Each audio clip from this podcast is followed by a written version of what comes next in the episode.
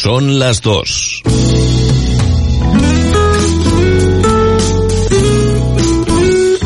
Radio Las Palmas FM.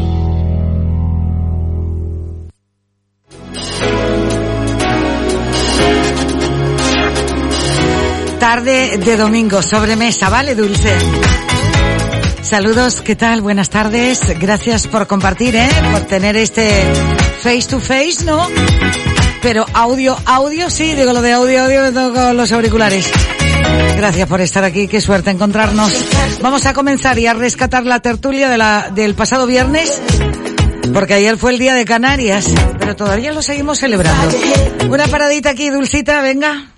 La vida es como montar en bicicleta, una cuestión de equilibrio. Desde que te levantas estás tomando decisiones. Eliges por la forma, por el sabor, por el olor, algo marca la diferencia. Por eso, Manu el hijo de Mari Carmen, Marcos, Vicky la hermana de Paco, agradecen tu confianza. Si eliges bien ganamos todos. Si compras Más elaborado Omega aquí, vuelve Rojo a ti. aporta los ácidos grasos omega 3 que contribuyen a llevar una dieta sana y una salud cardiovascular óptima. Más Omega Punto Rojo de Laboratorios Maen es un complemento natural de calidad. Ahora más que nunca, Más Omega Punto Rojo es tu complemento natural ideal. Solicita Más Omega Punto Rojo en tu herbolario o para farmacia habitual. Para celebrar el Día de Canarias, esto, esto lo añado yo, que me corrija ella luego, ¿vale?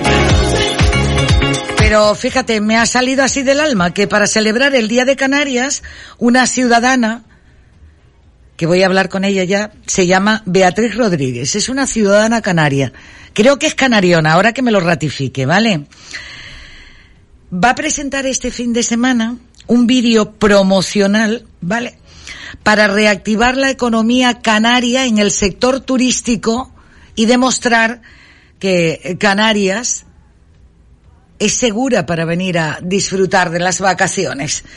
Claro, ella no es política, no. Parece que estas cosas, cuando lo haces, dice no, porque seguro que tú un partido. No, ella no es política. Ah, pero sí que le preocupa la situación económica y este sector eh, tan importante eh, como es el turístico. Y ella ha decidido pues crear este vídeo promocional que en estos días lo va a subir, viene como anillo al dedo porque celebramos el Día de Canarias y que ella nos cuente. ¿Le parece? Vamos allá. Beatriz, buenos días. Buenos días, Dulce, ¿qué tal? ¿Cómo están todos? Eh, bien, ¿canariona? Sí, canariona y con ilusión de, de ayudar a reactivar la economía canaria que, que tanto nos hace falta. Bueno, pues parece que en estos días que corren, si no es porque eres política o te dedicas a un sector determinado, parece que crear algo, eh, estás creando algo para toda Canarias, para tu isla, para tu gente, algo que sientes. ¿Qué te ha motivado, Beatriz, a, a reactivar con estas imágenes este Pues mira, proyecto? como, como bien has dicho, yo no pertenezco a ningún partido político ni empresa, simplemente una ciudadana en Canarias preocupada viendo las noticias, eh, el día a día, el paro, eh, cómo están los restaurantes cerrados, aunque ya están empezando a abrir todo lo que ha pasado. Y bueno, soy docente, pero me, me mueve todos los temas que, que rondan en Canarias. Entonces esto ha surgido desde hace un mes por ahí eh, hablando con las familias, con familias, amigos, eh, parejas, y digo, conchale, aquí hay que vender Canarias porque tenemos una suerte de que tenemos unos datos muy positivos ante la pandemia que estamos sufriendo a nivel mundial y creo que podría ser eh, genial lanzar mensajes a nivel turístico de que aquí se pueden sentir seguros los, los turistas a nivel internacional, nacional y local. Entonces dije, bueno, pues venga, ¿y qué me, me lanzó todavía más animar eh, lo que es hacer el vídeo? Pues que hace una semana la consejera de, turismo planteó un mensaje muy parecido y dije, guau, ya está, me voy a animar, eh, yo no sé si van a hacer otro vídeo promocional, pero yo lo lanzo a nivel particular y la idea surgió pues de partir de fotografías amigos, compañeros que son profesores en fotografía, mm, mm, fotografía, pero ¿qué pasó? Que me faltaban muchos lugares de las islas que no quería que se me escaparan y como Canarias somos una, pues dije, me voy a poner en contacto con Patronato de Turismo, Gobierno de Canarias, eh, con el Poema del Mar, bueno, me he movido que no sabía por dónde me, la verdad que ha sido impresionante esta semana porque me, me ha sido muy constructivo todo, todo lo que he realizado. Y bueno, ya lo tengo casi preparado para lanzarlo y efectivamente eh, mi idea era también lanzarlo con el Día de Canarias, es un regalo para Canarias mm, desde mi set y, y, bueno, ayudar a todos porque como sabemos, eh, Canarias sin el turismo mm, no avanzamos. Aunque es cierto uh, que es, eh, digamos, eh, lo que más eh, genera para nosotros en, en, todo lo que es el Producto Interior Bruto, no podemos darle la espalda. Se puede seguir mirando para explorar otros modelos, otros cultivos para, para generar empleo en Canarias, pero al sector turístico hay que mimarlo, sin duda. Y hay que transportar esta información como sea. Beatriz, ¿qué rincones has, eh, has descubierto algunos? Todo lo que aparece en esta información, ¿ya lo conocías, Beatriz? Pues la verdad que los rincones no, eh, he intentado poner fotos eh, que no, fotografías, imágenes que no suelen verse, eh, rincones muy bonitos en islas que decía, conchale, eh, esto está aquí. Y digo, me ha gustado mucho. Yo creo que les va a gustar. Eh, la música no lo he nombrado, pero también he hablado con un timplista reconocido, con Germán López, y me ha autorizado a poner su, foto, su, su música, así que creo que la aportación ha sido de todos los canarios, no solo mía, sino de todos hemos puesto un granito para que esto salga adelante y, y mandar ese mensaje, el mensaje a los turistas de que en Canarias se pueden sentir seguros, ya que tenemos una, un sistema sanitario eh, que ha, ha, respondido muy bien ante este, estos meses y, que, y que pueden venir para acá tranquilamente. Ahora habrá que ver eh, todo el protocolo de la duda que les puede ser, surgir a muchas personas y dicen, sí, vale, me vienen de fuera, me viene, oye, y si me vienen infectados de fuera, eso es un miedo que tenemos también los canarios, de, oye, estamos muy bien aquí, que no entre nadie, que no entre nadie que esté infectado. Vale, pues entonces ahí Habrá que estudiar a ver si hacer test desde salida a destino, que también eso entra un poco en la controversia de sí, vale, mmm, se hace el test antes de salir, pero puede contagiarse. Bueno, yo creo que lo más importante de esto, que habrá que hacer protocolos o mensajes, es ser responsables en realizar las recomendaciones sanitarias que nos dicen, que las repito, lo que es lavado de manos, eh, mascarilla y distancia, eso es lo más importante. Y yo creo que con esto siendo responsables el turismo y también nosotros, tenemos que cuidar nuestro turismo. Entonces yo creo que todos deberíamos de poner nuestro granito de arena. Aquí contamos, aquí contamos todos, está claro, es que estaban sí, buscando ahí un temita de Germán López para sí. escucharlo, porque de Germán desde el, la graciosera o cualquier tema eh, llega perfectamente. Esa, esa. Mira, ella la conoce. ¿Va a sonar también en el, en el vídeo? No. Esta, no, esta va a sonar no. otra. Otra, no, vale. Otra. Pues habrá que descubrirlo. ¿Cómo podemos acceder a, a, a ese trabajo desinteresadamente, pero sí. con todo el cariño del mundo que has querido hacer por tu tierra, por Canarias, para el mundo, para que el resto lo, lo vea, Beatriz? y además, como bien has dicho, en estos momentos para que conozcan, para reactivar la economía. Pues bienvenida sea, porque eh, eh, tú como docente llevas económicas o algo. No, no, no, para nada. Para un mundo que, que, que hay que indagar más, hay que estudiar más, pero como los maestros que sabemos de todo y tenemos que movernos para, para transmitir todo lo que podemos. No, es que esta semana he hablado de todo un poco, también con, eh, con la vicerrectora y profesora de la Universidad de Las Palmas de Gran Canaria, Rosa María Batista, que ha hecho desde el observatorio, ha hecho un estudio de los 50 días de COVID-19, de este confinamiento uh -huh. y sobre todo de lo que ha afectado a la economía y mirando presente y futuro. Y tú dentro de esta economía proyectando también este sector turístico, nuestras grandes excelencias de patrimonio y de todo. Beatriz, ¿dónde podemos encontrarlo? ¿Cómo podemos verlo? Que deben estar pues también sí. los oyentes. Exactamente. Yo mañana intenta, eh, bueno, mañana o el domingo intentaré hacer mañana a ver si puedo, pero con el tiempo y los y lo que tenemos el día a día puede surgir cualquier imprevisto, pero la idea es lanzarlo mañana eh, por todas las redes sociales, yo lo mandaría a, la prensa, a la radio, a la televisión y por todos los amigos. Yo creo que esto, como sabemos, las redes sociales cuando se manda algo, esto es como una bomba, puff, y se, y se empieza a, a contagiar, nunca mejor dicho. Y es más, además le voy a poner los mensajes que he puesto en otros idiomas, en inglés, francés, alemán y en chino, para que llegue a todas partes del mundo, porque creo que es interesante que sepan que Canarias, pues estamos aquí preparados para, para reactivarnos, que es lo que nos hace falta. Eso, no quedarnos atrás por tener una hora menos, todo lo contrario.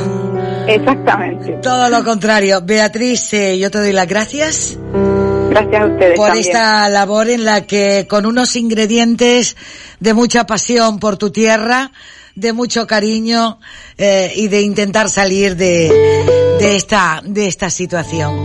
Oye, un abrazo y te doy muchos aplausos, ¿vale? Todavía no he visto el trabajo.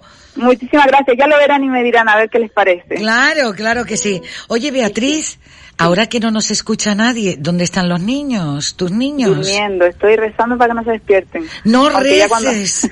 Todo lo contrario, que se escuchen, que se escuchen, que nos hubiese encantado que estuvieran despiertos y yo sé, esto te llamo más tarde. Para... No, no, no, no, que no, eh, no sabes lo que se monta aquí cada vez que estamos despiertos. Una alegría, es una alegría absoluta, pero es un trajín, a ver. Beatriz, eh, eh, esto está sucediendo porque estamos haciendo, eh, en este caso no es el mío, yo estoy en directo desde la radio, eh, pero se hace teletrabajo y entonces en el teletrabajo, en el escenario están todos, está la pareja, la familia, solo por curiosidad, Beatriz, para hacernos una idea. ¿Cuántos años tienen tus niños? Pues tengo un bebé de 10 meses que va a cumplir dentro de poquito y una niña de casi 3 años. ¿Saben por qué le he preguntado esto a Beatriz?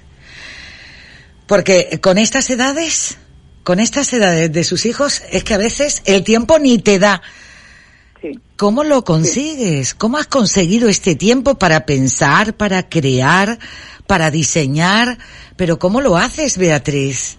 Pues con ayuda de mi marido, de mi familia y buscando esos ratitos, esos huequitos, esos 10 minutos que se ha dormido, porque a los 10 minutos se despierta el bebé para tomar pecho, imagínense. Eh, anoche mismo que quería hacer el primer borrador para lanzarlo a, mis colaboradores y que me dieron visto bueno fue un poco odisea porque cada media hora el bebé lloraba, pues el pecho lloraba, pues allá otra vez. Entonces buscando ratitos y sacrificando otros, porque quieras o no sacrificas momentos de tu familia para estas cositas, pero bueno, al final entre todos, pues creo que hay un apoyo que es lo más importante, el apoyo familiar para que esto salga adelante. Siempre lo mejor. Eh, discúlpame que haya entrado directamente así en tu vida personal, pero te Ah, quería no pasa poner, nada, no pasa nada. te quería poner como ejemplo, Beatriz. No pasa nada. Oye, próximamente estamos en contacto de nuevo, ¿vale? Sí, pues muchas, gracias. Dulce. Feliz A día para todos. Feliz día de Canarias. Igualmente, un para Canariona, todos. te digo lo de Canariona por ser de Gran Canaria, ¿vale? Exactamente. bueno. Gracias. Un Gracias. abrazo para todos. Igualmente, adiós, adiós. Qué bonito.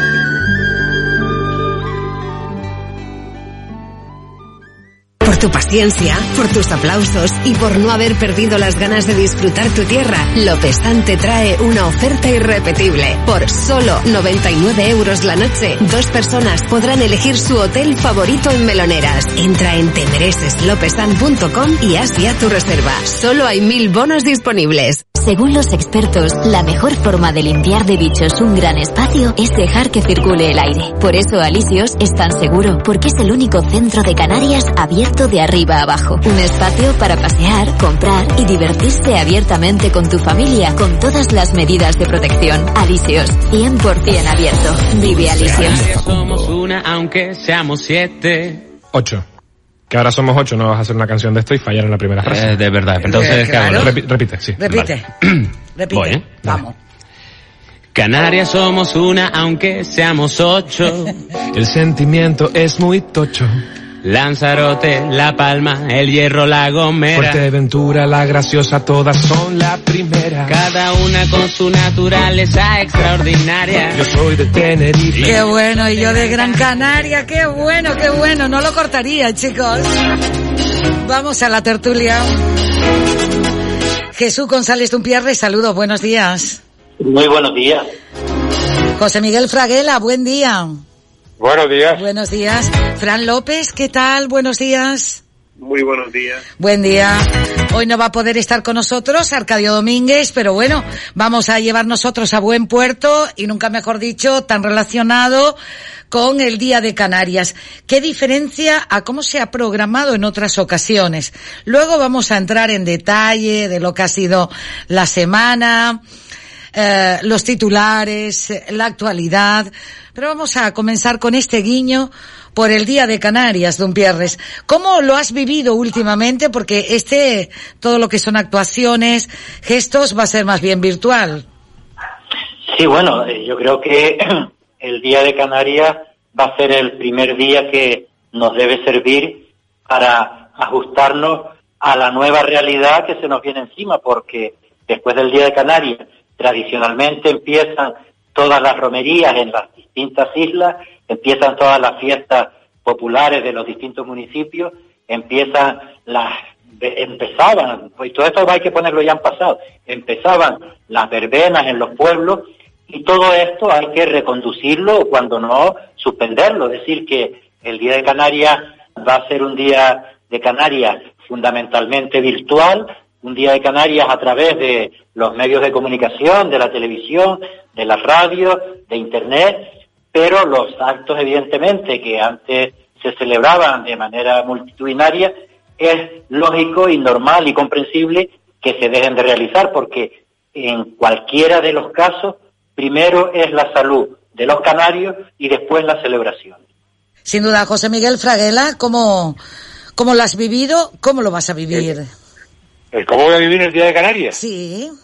Pues no lo sé, mañana con un almuerzo privado que no tiene nada que ver con el Día de Canarias, el domingo nos daremos una pequeña excursión y, pasaremos el fin de semana lo mejor posible sin celebrar el Día de Canarias, porque en mi caso no es necesario celebrarlo, pues para entender que existe Canarias, que, que lo que se celebra es pues realmente eh, la, primera la programación, la aprobación del primer Estatuto de Canarias, el 30 el 30 de mayo del 80 del 83 y esta es toda la historia, es decir, a partir de ahí el estatuto se ha cambiado y el Estatuto de Autonomía de Canarias pues tiene un manchón de origen y es que fue hecho a través del artículo 143 y no del 151 como las comunidades históricas de, de, de Cataluña, de Euskadi, de Galicia, que tenían sus estatutos aprobados en la República, como prácticamente sucedía también en el ámbito de Canarias con el Estatuto de Gil Roldán.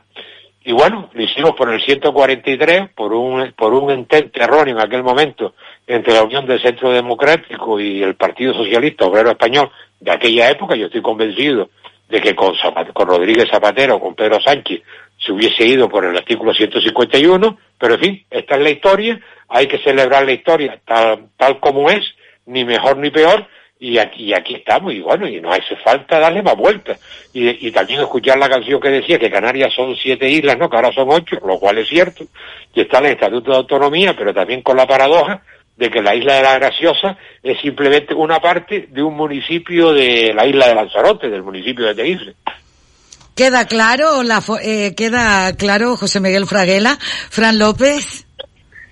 Bueno, pues yo celebraremos el Día de Canarias como lo hemos hecho de aquí para atrás, en casa, con cuidado, para que no mezclarte con la... para que no pilles nada raro, pero nada más, una, una fecha en el calendario. Yo creo que al final se ha quedado como el día libre que tenemos al final del, día, del mes de mayo, porque um, se ha ido perdiendo lo que debería haber sido y se ha convertido más que eso en un día para aprovechar y, y disfrutar de la playa si el tiempo lo, lo apetece o ir a comer por ahí. Nada de hacer ningún acto multitudinario o acudir a los, a los múltiples actos que celebran los, los ayuntamientos, los cabildos y demás, que no es, es que siempre lo mismo. Básicamente siempre todos programan la misma cosa. Eh, en esa en esa cita para celebrar el, el día de la comunidad canaria igual que los himnos yo andaba buscando música digo bueno y con cuál me quedo porque habían oh. varios versionados entonces digo pero y con cuál me quedo Dime, con un arroz y con el mismo de con Teobaldo Power.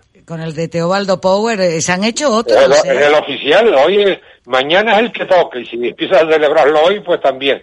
A mí se me olvidó comentar antes, cuando hice una referencia a, a la Ley de Autonomía de Canarias, que la diferencia fundamental, estricta, entre el 143 y el 151 es que las autonomías que fueron por el 151 pues su estatuto de autonomía fue refrendado por la ciudadanía de, de esa comunidad autónoma.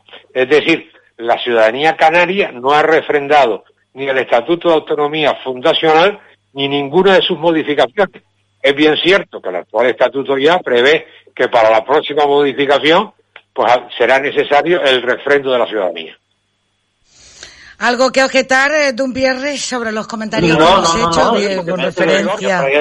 Ha optado por la, la semblanza histórica y, digamos, legislativa y política del Día de Canarias, pero yo creo que también es un buen momento pues para sentirnos orgullosos de lo que somos, de lo que tenemos, de hasta dónde hemos llegado, lo que nos queda por, por recorrer y evidentemente en unas circunstancias hoy y mañana que nada tienen que ver pues con anteriores conmemoraciones. Con otros, eh, ¿qué iba? Sí, Fraguela.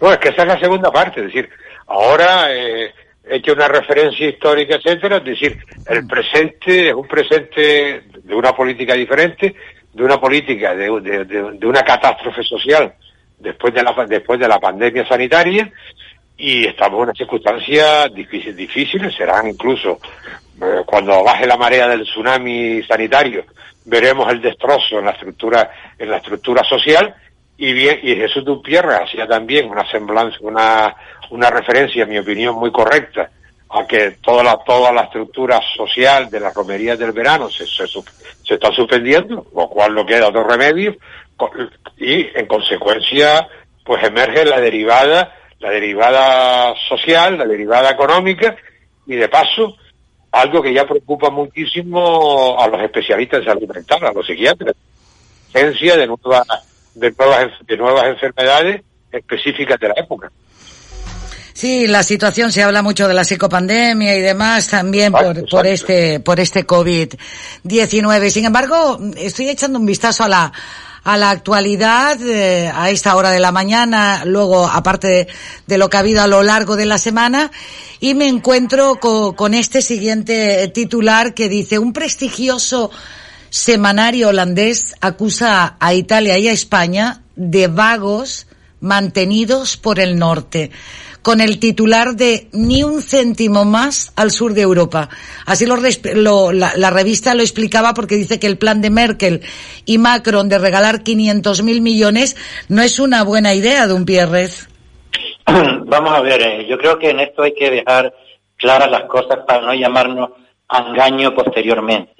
Lo que se anunciaba a bombo y platillo en la prensa española de 750.000 millones de los que 250.000 eran a fondo perdido o al revés y 500.000 en préstamo, eso es una propuesta, es decir, eso no está cerrado todavía en absoluto.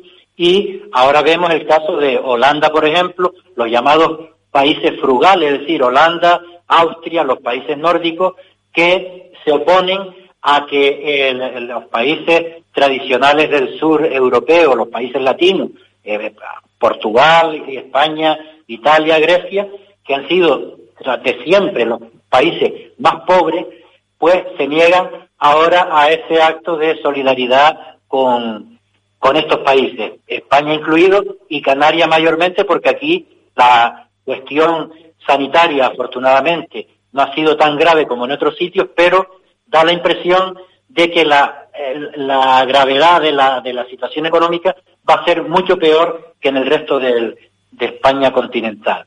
Por ello, cuando estos países empiezan con estas cuestiones, lo que habría que plantearse es si el gobierno está preparando para tener argumentos que desmonten eso que está diciendo, por ejemplo, esa revista holandesa.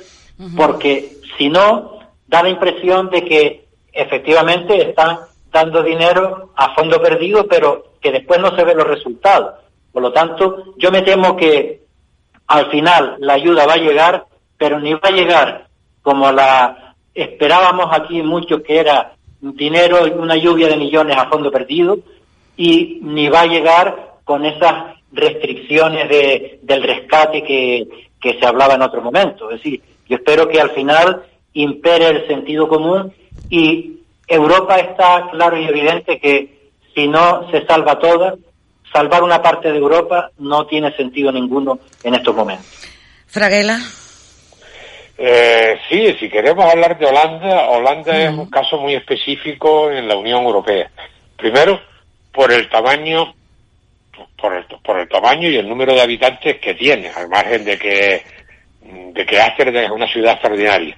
Pero en, el asunto que estamos hablando, Holanda también es, o, se considera, mejor dicho, pues una especie de paraíso fiscal con una economía diferenciada, con una economía prácticamente sin imposición, eh, es un paraíso fiscal dentro de Europa. Eso, y es un paraíso fiscal oficial. Y eso crea serios problemas de comprensión y de organización de una Europa comunitaria que tiene muchas lagunas todavía y, y, la, y esta circunstancia nos coge pues con la Casa Europea a medio hacer y que incluso no estaba prevista hacerla pues para este tipo de, excesivas solidaridades. Hay que decir siempre que Europa se hizo, sí, con una moneda común, pero sin una fiscalidad común, con lo cual es legítimo que cada estructura estatal pues no tenga no solamente tenga sus competencias, sino su visión de, la, de la moneda de manera diferente, puesto que la fiscalidad es distinta. Incluso en el caso de, en el caso de Holanda es un paraíso fiscal, como me estoy repitiendo en estos momentos. A partir de ahí, que haya elementos de insolidaridad en la política internacional no es nada nuevo. Eh, incluso dentro del Estado español hay elementos de insolidaridad en las políticas de, de, comprensión y de acuerdo entre las comunidades autónomas. Y no me estoy refiriendo a Cataluña, si no existiera Cataluña como problema dentro de España, hay también elementos de insularidad, de, insolidaridad dentro de la política de la, de política española. Y como ahora se discute pues el reparto de los presupuestos o el fondo que dijo le dijo Sánchez 16 mil millones para las comunidades autónomas. Por ejemplo la posición canaria y con razón es distinta a otras posiciones de comunidades peninsulares. Es decir, que la insolidaridad es un problema excesivamente grande y que no hay que no hay que y que no hay que focalizarlo en ninguna estructura o superestructura específica o concreta. Esto se tiene que resolver, hay problemas serios y aquí sí que Europa se plantea y que aquí Europa o sale o sale como reforzada como estructura conjunta de los ciudadanos europeos o se, o se debilita excesivamente y Europa termina siendo una entelequia y que cada país, con muchas dificultades, se la pueda, se la pueda resolver a sí mismo. Y termino recordando que al fin y al cabo que el euro se hizo a imagen y semejanza del marco, lo cual también es otra anomalía en la fundación de la, de la moneda común europea. Fran López.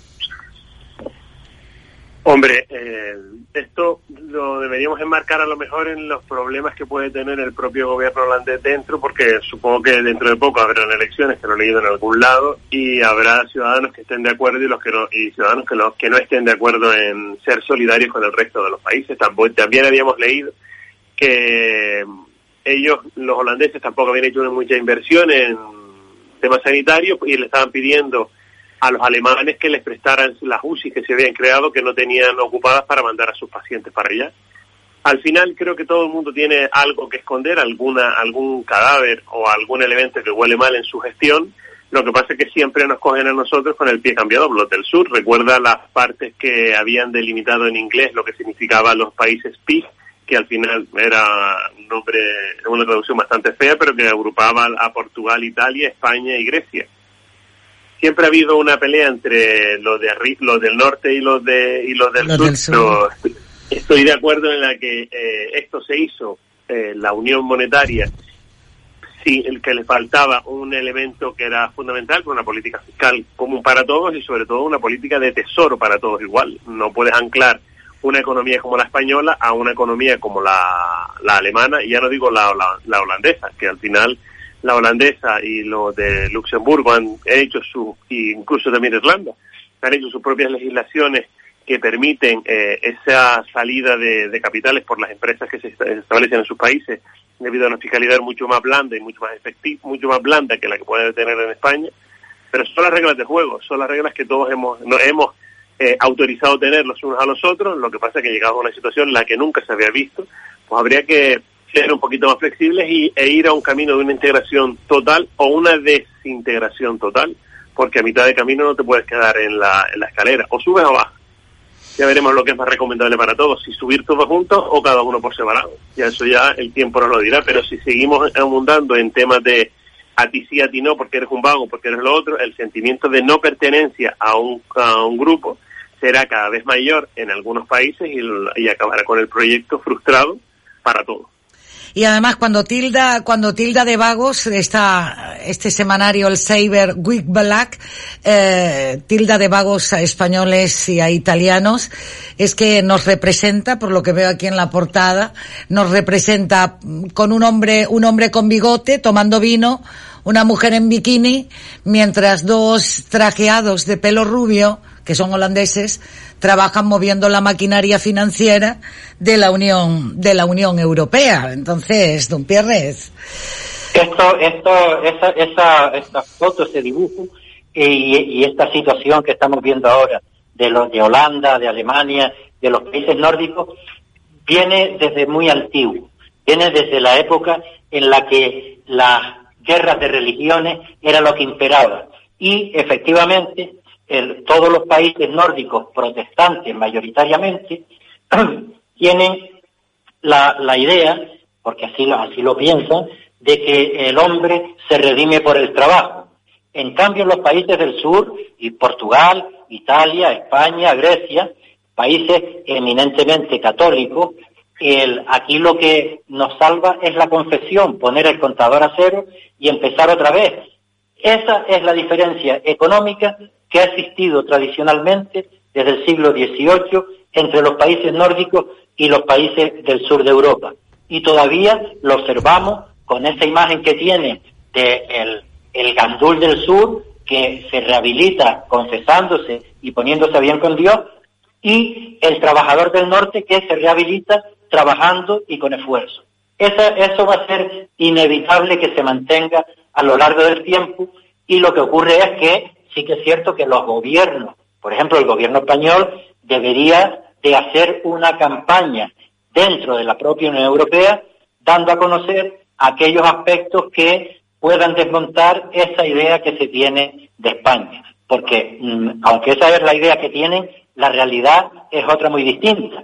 En España, por ejemplo, hay estadísticas que demuestran que a lo largo de un periodo de tiempo anual se trabaja mucho más y muchas más horas que en algunos países europeos que presumen de ser laboriosos y trabajadores. Pero es el San Benito que nos han colgado desde tiempos inmemoriales y yo creo que eh, llega ya el momento de desmontarlo. A esto, por ejemplo, no ayuda porque es las cuestiones de oportunidad.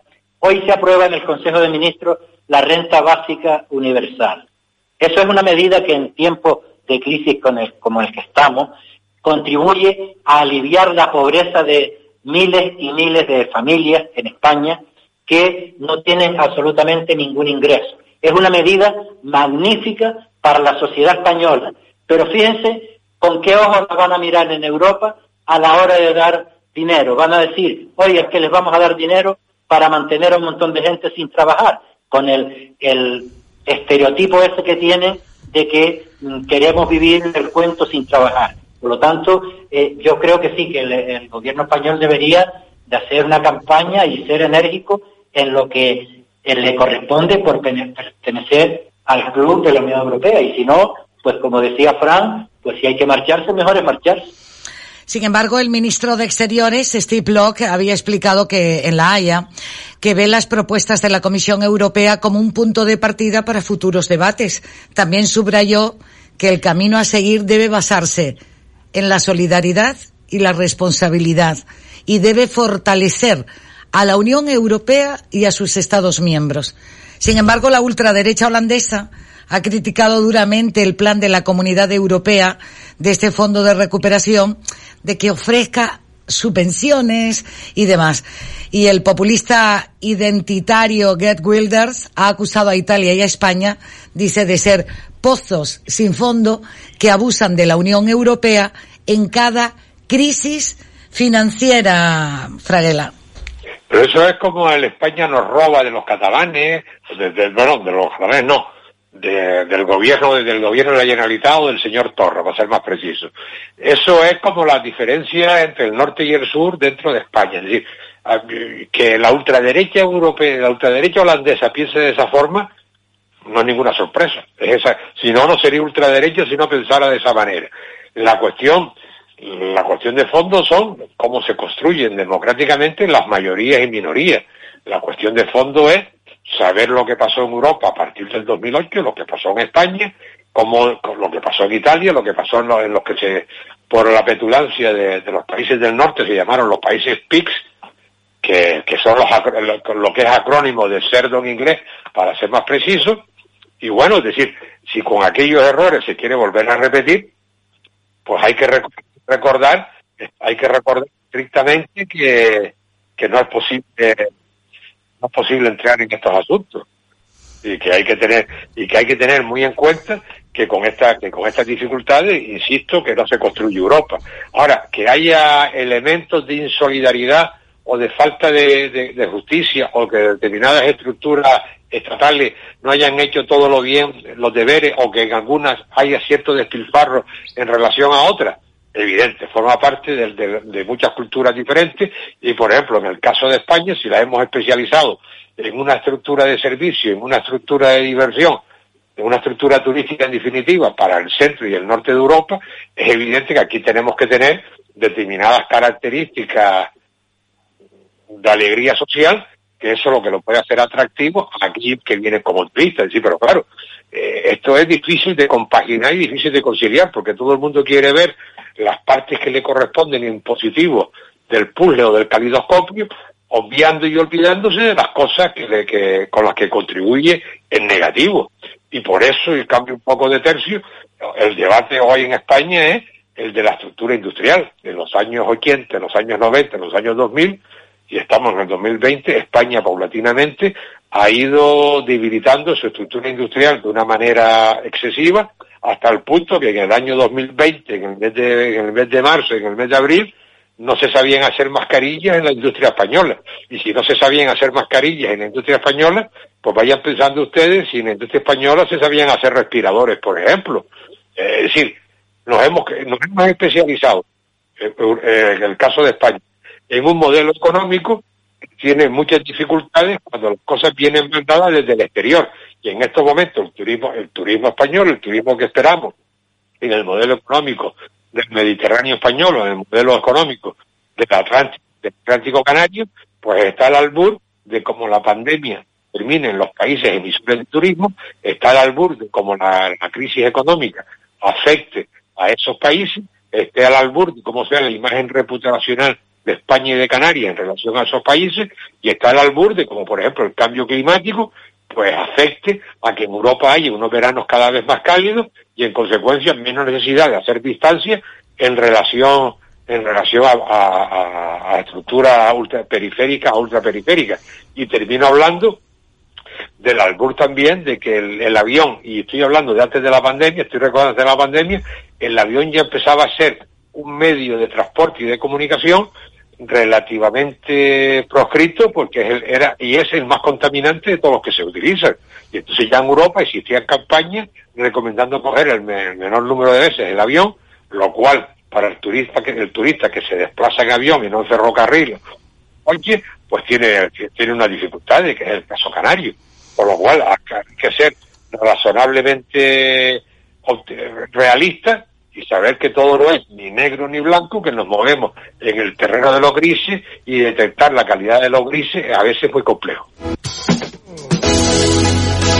Estamos en la tertulia y estamos en directo con Fran López, Jesús González Dumpierres y con José Miguel eh, Fraguela. Mm, eh, esta semana ha estado todo como un poco el mundo al revés en, en el Congreso, Dumpierres. Destituciones, ministros, eh, juegos de palabra, golpe de Estado, en fin, no sé las mm, claves donde están, Dumpierres. la política se ha desenganchado completamente de la sociedad. La sociedad, aunque sean nuestros representantes, la sociedad no actúa de, la forma en la que ha actuado, han actuado los políticos en una situación de tal gravedad, tanto sanitaria como, como económica, yo creo que han quedado a la altura del betún. Ha sido un, total disparate lo que lo que hemos visto y lo que hemos escuchado en distintos distintos ámbitos. Yo creo que ese no es el, lo que la sociedad merece ni lo que la sociedad necesita en estos momentos. Primero que en estos momentos no es necesaria la confrontación política, pero si la confrontación política tuviera que hacerse porque la vida continúa, oiga, hay maneras de enfocar las cosas, hay maneras de... Mm, porque ahora resulta que eh, ya para hacerse notar tienen que ir dando un paso más y al final eso va a quedar como un circo y la gente no va a hacer ni absoluto caso. ¿Por qué? Porque cuando se hace una, cuando se dice un disparate, llama la atención, pero disparate tras disparate tras disparate, ya la gente deja de prestarle atención que si va, va a estar siempre lo mismo, insultándose y tal, y no llega a nada. Es decir, que yo creo que ha sido un auténtico despropósito el, si la política no se reconduce eh, a los términos normales del debate y, de, y del buscar soluciones, la política y los políticos, en vez de buscar soluciones, se están convirtiendo en España en un auténtico problema. Fran López. Hombre, nosotros hemos visto que el nivel de el nivel de los nuestros representantes en, todas las instituciones creo que ha bajado ha bajado enteros, pero no deja de ser una representación de la sociedad. Cuando uno lo único que escucha son eh, cachetadas a, a, diestro y siniestro y el más y demás, pero no escuchamos cuáles son las herramientas para que tú me, me soluciones la vida, porque estás ahí para solucionarme la vida. Y te dedicas a decir que primero sí la herencia, después sí el otro, después sí que vamos a, tú quieres, eh, se oyen ruidos de, de, como dijo ayer Pablo Iglesias, que quieres hacer un golpe de Estado pero no te atreves. Eh, y todo eso no creo que ayude nada a que las personas que están sumidas en un ERTE vean un, poquito de luz, ni ayuden en nada que las personas que, como las que ayer se quedaron sin eh, sin su sustento a partir de, enero del año que viene, porque la multinacional Nissan ha decidido cerrar la planta de Barcelona, y no sé si alguna otra más, pero la planta de Barcelona, que no solo afecta a los 3.000 trabajadores, sino a toda la industria auxiliar que, que sustenta la planta, oye, eso te debería hacer un poco, debería centrarse a todos que, que el problema principal no es si la otra es marquesa, si su padre es perteneciente al FRAP o no, y el FRAP es lo que era o lo que dejó de ser, o si mm, tú quieres y no te atreves porque no los tienes en su sitio para hacer determinadas cosas, sino en realidad qué es lo que busca, qué es lo que buscamos todos, que nuestra calidad de vida mejore, pero con los políticos que tenemos que que hemos elegido entre todos, no es precisamente el mejor, la mejor herramienta para que esto para que esto se solucione. A mí no va a venir nadie de fuera por mucho dinero que te dé la Unión Europea, por mucho dinero que te dé la Unión Europea a solucionarte el problema si tú te dedicas a dar el ladrillazo entre uno y el otro, que al final lo vamos a pagar y lo vamos a sufrir los 47 millones de, de españoles que estamos todavía en casa esperando a que alguien se decida a ver cómo se soluciona esto. José Miguel Fraguela. Vamos, y voy a utilizar como una, una frase que haya dicho con, otra intención, Fran, y es hablando de los políticos españoles, que dijo literalmente que los hemos elegido entre todos, lo cual es cierto, pero todos no hemos elegido a los mismos, lo cual también es igual de cierto.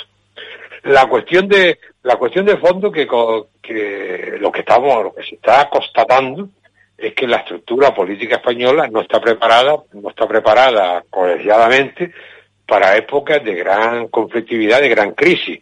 Aquí estamos, aquí estamos viendo una división de la clase política que nada, que nada a la tranquilidad emocional eh, del conjunto de la ciudadanía que tiene problemas duros y difíciles, como mis compañeros han descrito y al mismo, eh, no solamente en estos momentos, sino en otra tragedia que tuvo la ciudadanía española, como por ejemplo fue en el 2004 los atentados de los trenes de Atoche, y fue también un desastre auténticamente con un partido y un presidente del gobierno intentando eh, que electoralmente hacerse favorecer por la catástrofe y con unos meses después con toda la estructura social dividida entre si los malos eran estos o eran los otros y otro partido diciendo que no me, que no se merecía, los españoles no se merecían, las españolas no se merecían un gobierno que les mintiera. Bueno, es decir, eh, estos son los antecedentes que tenemos. También hay antecedentes en de cuando el Partido Popular ha estado en la oposición, pues inauguró ya en el, en el año 93 el Váyase señor González, una falta de respeto absoluto a lo que tiene que ser una democracia, porque el Váyase señor González, o señor Fraguela, o señor Fran, o señor Dupierre, lo dirían siempre los ciudadanos, no, no a la voluntad de un político que, que en el Congreso de los Diputados diga, se le ocurre decir cualquier butada. Decir, el Váyase señor González no dejaba de ser una expresión antidemocrática, de autoritarismo por otra parte y al mismo tiempo, decir, eh, la, las legislaturas donde el Partido Popular ha estado en la oposición han sido muy crispadas. También crispación ha existido cuando el Partido Socialista ha en la oposición, lo acusó por Alfonso Suárez de, llegar al Congreso en grupos del país de partido. Eh, tenemos una estructura de confrontación excesiva y yo creo que no se compadece con los modelos con los modelos europeos, ni siquiera con el modelo concordante en la, en la península ibérica, porque Portugal también tiene una clase política en términos generales, pues mucho más pausada y mucho más comprensiva con los que con los que gobierna, incluido cuando el Partido Comunista ha estado en la oposición o incluido cuando el Partido Comunista portugués pues ha estado en las mayorías en las mayorías de gobierno. Eh, la situación española hay que hacérsela mirar en tal sentido, porque sí es cierto, sí es cierto que en los últimos meses, no, no estrictamente por el Partido Popular, sino por Vox, si ha habido cierta llamada a la insubordinación de una parte del ejército, hay declaraciones que esto nos permiten duda y la situación ahora es mucho más compleja y mucho más difícil porque el Partido Popular tiene a su derecha cinco, tiene a su derecha 52 votos de diputados de la ultraderecha y el Partido Socialista tiene a su izquierda pues 37 diputados de una extrema izquierda, es decir, la situación se ha, se ha vuelto más compleja que, que a las que yo a los que yo me refería. Es decir, las circunstancias son muy difíciles para marcar territorios de territorios de mayoría estable y dando por sentado que en España pues no hay capacidad ninguna de hacer un gobierno de gran coalición nacional donde se pivotase entre el Partido Socialista y el Partido Popular, pues las circunstancias son muy complejas hasta el punto que cuando un dirigente o vicepresidente del gobierno se dirige a la, a la caída de gracia, eh, portavoz del Partido Popular, doña Cayetana Álvarez Doreo y Peralta, pues bueno, y le llama Marquesa, resulta que para doña Cayetana, Marquesa es un, insulto de tal calibre, aparte de que eh, coincide con la realidad, no sé qué pensaría el señor del Bosque, que también es marqués, pero en fin, doña Cayetana cuando le dice marquesa, solo se le ocurre decir que el padre del vicepresidente es terrorista, claro. Si con estas mulas, si con estas mulas tenemos que arar eh, los campos,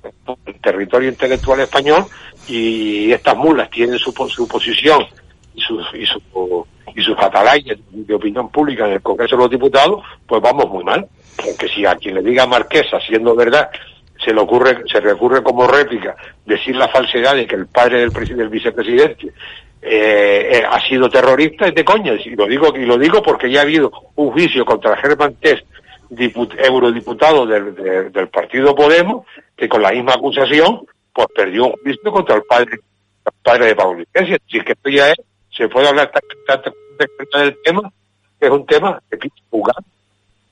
Bueno, vamos a ver cuál es la opinión de, de Dumpierres eh, al respecto. A ver, hay una llamada, no sé si algunos de los compañeros están recibiendo alguna llamada o algo eh, que entraba. Vale, no, bien, buen sonido, Dumpierre, vamos. Sí, vamos a ver, eh, la situación esta de, los rifirrafes que hay en, entre, sean entre estos dos sujetos que el señor Fraguel ha citado con su nombre y apellido, o sea con otro, eh, da a entender que la política ahora mismo está completamente alejada de la realidad, completamente alejada de una pandemia que ha Perdón, perdón un segundo de un Pierres, que a ver qué dijo Fraguela, que no le escuchaba. Que... No, dice que solo lo cité con el de, con el nombre y apellido, lo cual es cierto, y no le puse el DNI simplemente porque no lo tengo. Sí, no, no, por eso que, pero vamos, que, eh, perfecto.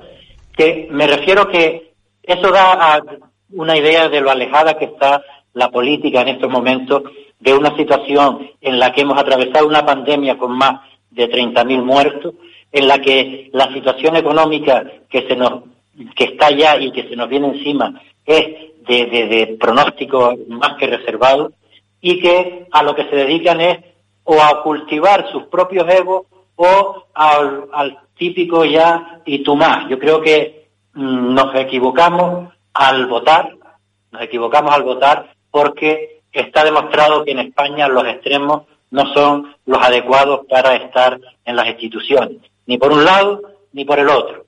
Y el problema de esto es que estas situaciones que nosotros ahora comentamos aquí, porque han sido la actualidad de la semana, dan pábulo y dan pie a que en Europa tengan la opinión que tienen de nosotros.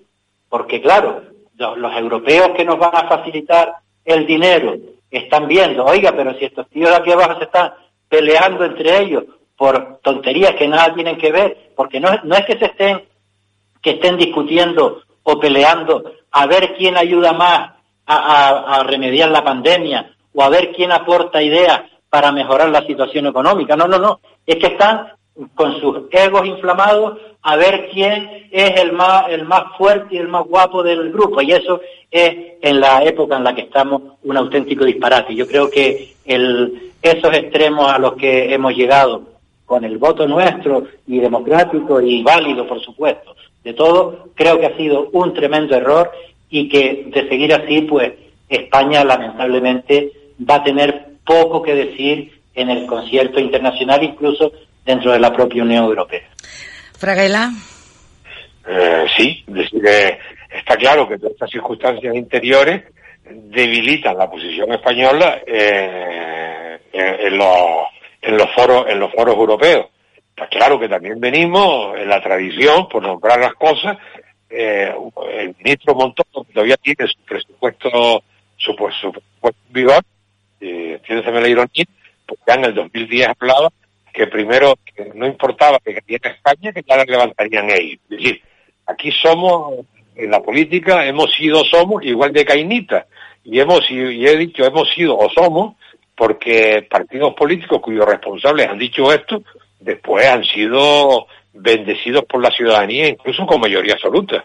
Caso del Partido Popular, que en, noviembre del 2000, eh, del 2011, pues ganó unas elecciones legítimas con mayoría absoluta después de decir representantes políticos de ese partido burradas como la que yo acabo como la que yo acabo de comentar. Es decir, que una cosa es pensamos, lo que creemos, lo que deseamos, y otra cosa es la realidad, donde a veces intentamos debatirnos porque, porque es dificilísima. Y errores del errores porque es el Partido Socialista evidentemente también, también han existido y, del mismo tipo probablemente la cuestión que no hemos organizar una estructura política con luces largas, donde la planificación del futuro, aquí, así 10, 15, 20 años vistas, haya sido una preocupación de los, distintos gobiernos, donde cada gobierno se encuentra una realidad diferente y la, maneja coyunturalmente, sabiendo que eh, como, muy tarde, cuatro años después, pues tendrá que intentará renovar el mandato y para eso pues hay que ganar hay que ganar las elecciones, con lo cual en muchas ocasiones nos movemos en el terreno de la coyuntura y no de la estructura, y así, paulatinamente, el Estado español se queda sin músculo, sin músculo industrial en, la verdadera, en lo que es la verdadera industria, y hemos tenido industrias de periferia, como por ejemplo el tema de la automoción, que en España es importantísimo, que, que tiene números de prácticamente el 10% del, del PIB, pero no decimos que, la, que todas las industrias automovilísticas en España son de matriz extranjera, es decir, las propietarias de esas industrias son empresas de otros países distintos que han estado produciendo en España porque las condiciones de producción aleatorias y coyunturales pues han sido mejores y cuando en otros sitios pues estamos en la deslocalización. es la verbena de la deslocalización.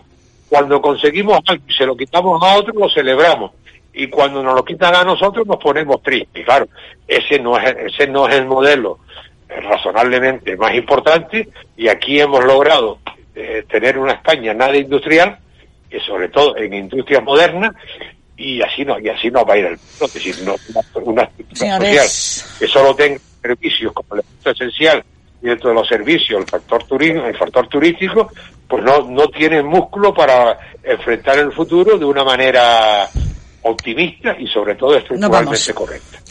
Eh, José Miguel Fraguela, Don Pierres, qué mimbres políticos, qué situación para afrontar no el futuro, sino el presente hoy, Dumpierres. Sí, es que el problema es que el- estamos en un, en un momento en el que la política del, yo creo que del año 2000 hacia acá, lo que ha hecho es ir escapando. Aquí no ha habido un plan, por ejemplo, un pacto de educativo, un plan de educación en el que la formación profesional sacara gente, trabajadores cualificados para la industria, como decía el señor Fraguela, que se pudiera hacer una industria potente en España al margen del, del sector turístico, con otra, con otros, en otros ámbitos. No se ha hecho eso, se ha ido escapando, se ha ido escapando. No vamos. Ahora nos encontramos que si el turismo deja de venir por eh, causas eh, externas a nosotros, pues nos quedamos mirando a los celajes, Sí. porque no hay Mirando sol. Absolutamente, nada. Gracias, Tumpierres, Fraguela y Fran López. Señores, un titular de última hora que recoge Canarias 7. Santa Cruz pagó 40.000 euros por un concierto no celebrado en el carnaval. Nos vamos, Bien. gracias. ¿Quién fue, quién fue la productora? Eh, el ayuntamiento abonó la cuantía a Radio Club Tenerife por una actuación del cantante Sebastián Yatra. Disculpa, Fraguela, se nos va el tiempo y quisiera escuchar también la canción Somos Canarios, somos ocho. Somos ocho islas, claro que sí. A ver, chicos, cómo suena esto, pero antes debemos despedirnos. Gracias a Fran López por compartir este momento. A José Miguel Fraguela. A todo el equipo. Y a Jesús González, tú pierdes. Y así nos vamos con este Canarias. Somos una, aunque seamos ocho, ¿o no? Canarias somos una, aunque seamos siete. Ocho. Ah. Que ahora somos ocho, no vas a hacer Me nada. van a volver loca. A, ver- a- a ver, vamos a ver, em- comenzamos. Canarias somos una, aunque seamos siete. Con el saludo de quien les habla, Dulce María Facundo. Buenas tardes de domingo. Canarias somos una, aunque seamos siete. Ocho. Que ahora somos ocho, no vas a hacer una canción ¿Cómo? de esto y fallar en la primera frase. Eh, de verdad, pero entonces, ¿qué hago? Lo- Repi- repite. sí. Repetimos, venga. Voy, ¿eh? Dale. Canarias somos una, aunque seamos ocho. El sentimiento es muy tocho. Lanzarote, La Palma, El Hierro, La Gomera. Fuerteventura, la graciosa, todas son la primera. Cada una con su naturaleza extraordinaria. Yo soy de Tenerife. Y yo soy de Gran Canaria. Temperatura perfecta, si salgo en bañador no fallo. El mismo acento diferente, ninguno dice muy yo. Un pueblo unido con coraje y agallas. Que vivan sus gentes, sus montes y sus playas. Bueno, en Tenerife más sus montes, ¿no? Benijo los patos y las teresitas como no. Bueno, en las teresitas la arena la puse yo. Aquí por lo menos no decimos lacto. Bueno, ¿y, qué- y qué pasa? ¿No, ¿No está bien dicho las dos? Bueno, sí tiene su encanto. Tiene su encanto, pero no tanto como la belleza del Teide imponente. Desde donde se ve perfecto es desde la isla de enfrente. Pero allí hay que tener mucho cuidado con los lajas. Ah, bueno, es que en Tenerife no he visto yo lajas sacarme navaja. Pero poco, ¿no? Solo un fisco, Un pisco. un fisco.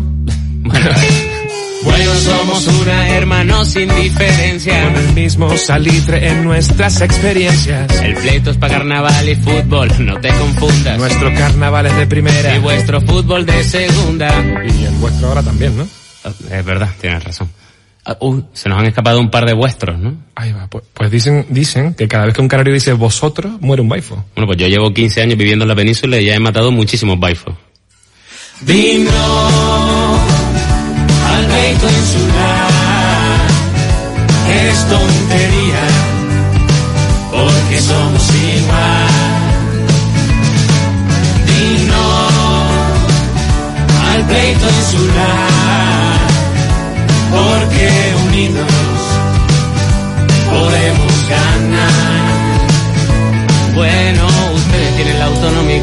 No.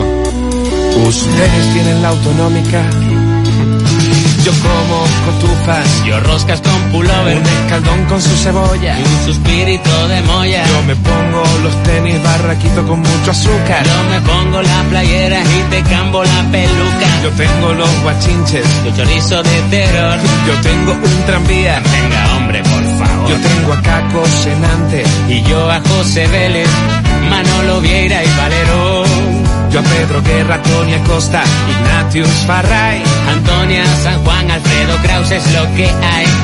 Las Canarias, Aristides Moreno, Mercedes Pinto, Armas de la Rosa y Clos, Mara González, Pepe Benavente, Lola Maciel, Oscar Domínguez, Néstor de la Torre, Los Sabandeños, Benito Pérez Galdós, Mira, Fresnadillo, Calero, Dulce María Orán, Olga Serpa, Mari Sánchez.